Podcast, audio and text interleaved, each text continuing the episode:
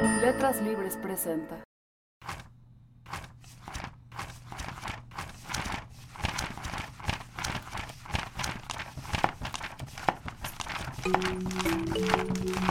Esto es Detrás de las Páginas, un recorrido que hacemos mes con mes de la mano de nuestros colaboradores por los entretelones de cada número de Letras Libres. Soy Cintia Ramírez, bienvenidos. Nuestra edición de abril de 2014 se ocupa de la gran disparidad. En este número intentamos descubrir los mecanismos que producen la disparidad entre hombres y mujeres. Esta disparidad es evidente todos los días en casi cualquier ámbito que podamos nombrar y, generalmente, se puede afirmar que las mujeres no están al mando de los negocios, la política, la academia, la medicina o la cultura. De Homero a Twitter, la exclusión de la voz de las mujeres ha sido sistemática. Pero no basta con reconocerlo, lamentarse, legislar con buenas intenciones y esperar a que las cosas cambien. No lo harán.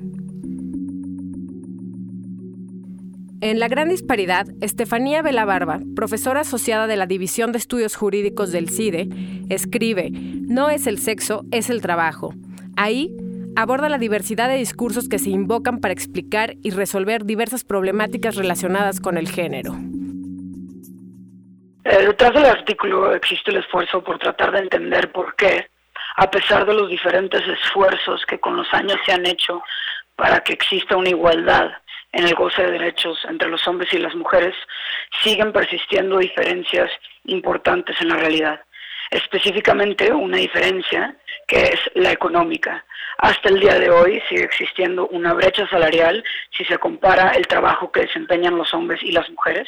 Esto es, por el mismo tipo de trabajo, las mujeres siguen recibiendo un salario inferior y además, en muchos casos, siguen desempeñando trabajos diferentes en donde además las mujeres, los tipos de trabajo que desempeñan, por lo general tienen esquemas eh, un poco más inseguros en cuanto, digamos, a la rigidez de los contratos y al, número o el tipo de beneficios que adquieren a través de ellos.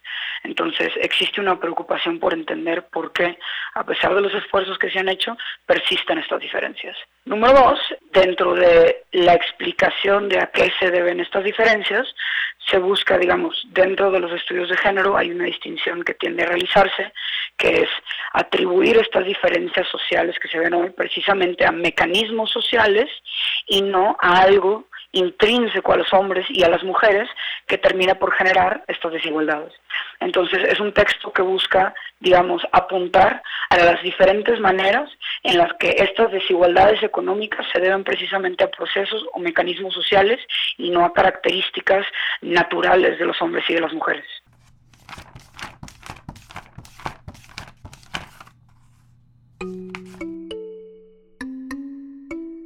Anabel Quirarte, quien forma junto con Jorge Ornelas el dúo artístico Quirarte más Ornelas, fue la encargada de ilustrar las páginas de nuestro dossier.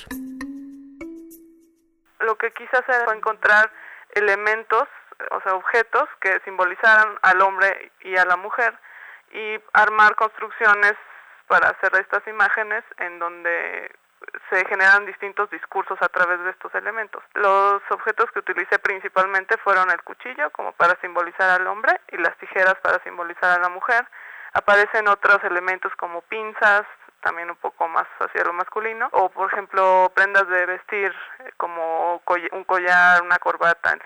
Al elegir estos elementos y combinarlos, yo lo que quería era hablar sobre más que más que disparidad o más que cuál es más poderoso que otro, lo que quería hablar era sobre igualdad, dualidad más o menos. Entonces, ya al acomodar estos elementos, empezaron a pasar cosas diferentes, como por ejemplo, hay algunas que dan una idea de lucha entre los dos, por ejemplo, entre los dos géneros, otras que dan una idea de unión entre, por ejemplo, un solo género, en el caso de una imagen que son tres tijeras juntas, y así se van se van desarrollando distintos discursos ya a, partir de la imagen. Las dos son un poco por la connotación que tienen, ya sea laboral o un poco el cuchillo, por ejemplo, tiene la connotación también fálica. Entonces también ese fue un punto importante para escoger el cuchillo y las tijeras porque también se relacionan un poco con el con la pues con por ejemplo la costura o con un poco de pronto la cocina, digo no son tijeras de cocina, pero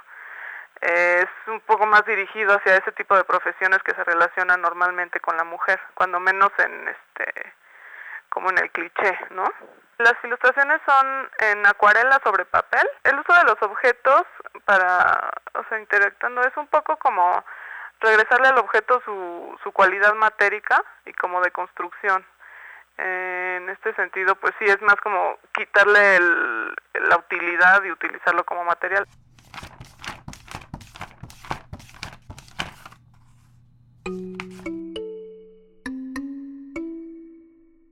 Teddy López Mills, poeta, ensayista, traductora y frecuente colaboradora de la revista, fue la editora invitada de poesía. A continuación nos platica sobre los poemas de Karen Villeda, Dolores Dorantes, Marisela Guerrero y Minerva Reynosa, que seleccionó para nuestras páginas. Las cuatro me parecen poetas muy buenas, muy interesantes, tienen obras que vale la pena, que valen mucho la pena, son distintas, hay, digamos, hay comparten cierta, eh, eh, de algún modo son iconoclastas, las cuatro, pero cada una tiene lo que salva siempre a los individuos escritores, que es el estilo, ¿no?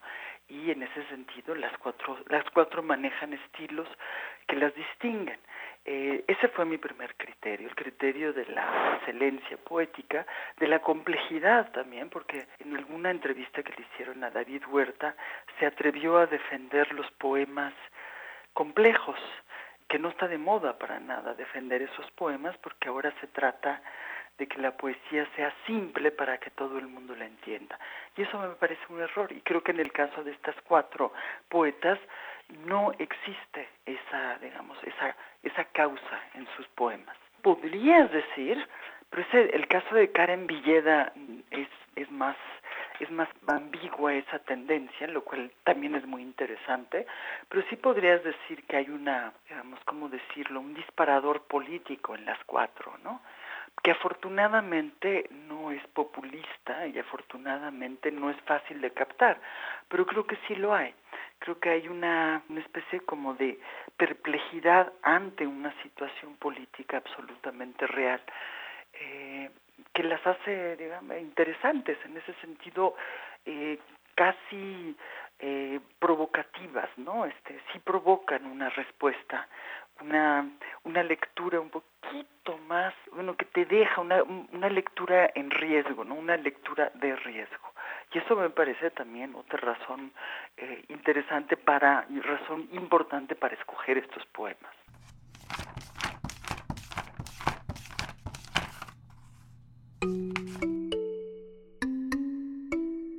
En este número también publicamos un adelanto de Chicas Muertas, el próximo libro de Selva Almada, que será publicado por Random House Literatura. Almada es autora de varios volúmenes de cuento y poesía, y sus dos primeras novelas, El viento que arrasa y Ladrilleros, fueron un acontecimiento literario. Sobre los entretelones de este libro, nos habla Ana Pérez, editora de Penguin Random House Argentina. El libro de Selva es una no ficción eh, menos clásica de lo que los latinoamericanos estamos acostumbrados a leer en los últimos años y de todos modos va un sello literario porque eh, bueno, tiene una, una concentración, una, una prosa tan particular que, que, el libro excede los episodios que, que, narra y que son episodios reales eh, y se transforma en un libro muy distinto, ¿no? Es un, es un libro de un enorme, para nosotros, un enorme valor, un enorme potencial literario. Es una no ficción menos clásica, ¿sí? o muy clásica por ahí, pero menos clásica a lo que estamos acostumbrados a leer en los últimos, en la última década. Eran materiales que Selva tenía eh, guardados y trabajados eh, de manera esporádica desde hacía muchísimos años. Eh, ella un poco lo cuenta en el libro y lo cuenta muy bien. Ella escucha cuando es chica y en, en su casa en Entre Ríos, Selva no es de Buenos Aires, es de una provincia del litoral argentino, eh, escucha en su casa eh, una mañana el caso de, una, de un asesinato de una chica de un pueblo vecino al de ellos eh, y al de su familia.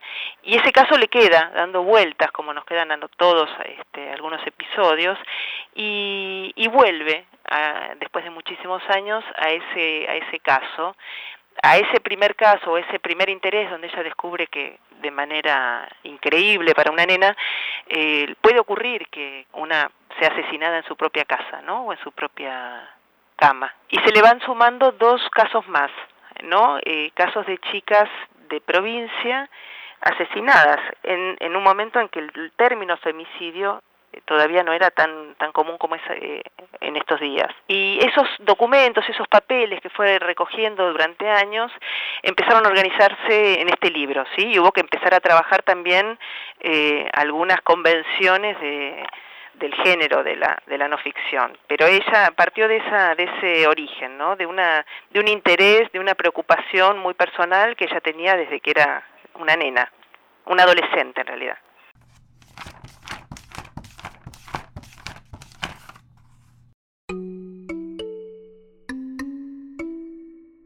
También en nuestro número de abril, Roger Bartra escribe sobre traducciones, traiciones y tradiciones. Ana García Bergua traza un perfil de José de la Colina en sus 80 años de vida y Alonso Moleiro entrevista a Enrique Capriles, líder opositor venezolano. Pueden encontrar letras libres a partir del 29 de marzo en puestos de revistas o buscar nuestra versión para tabletas en iTunes Store y en Google Play. Soy Cintia Ramírez y esto fue Detrás de las Páginas.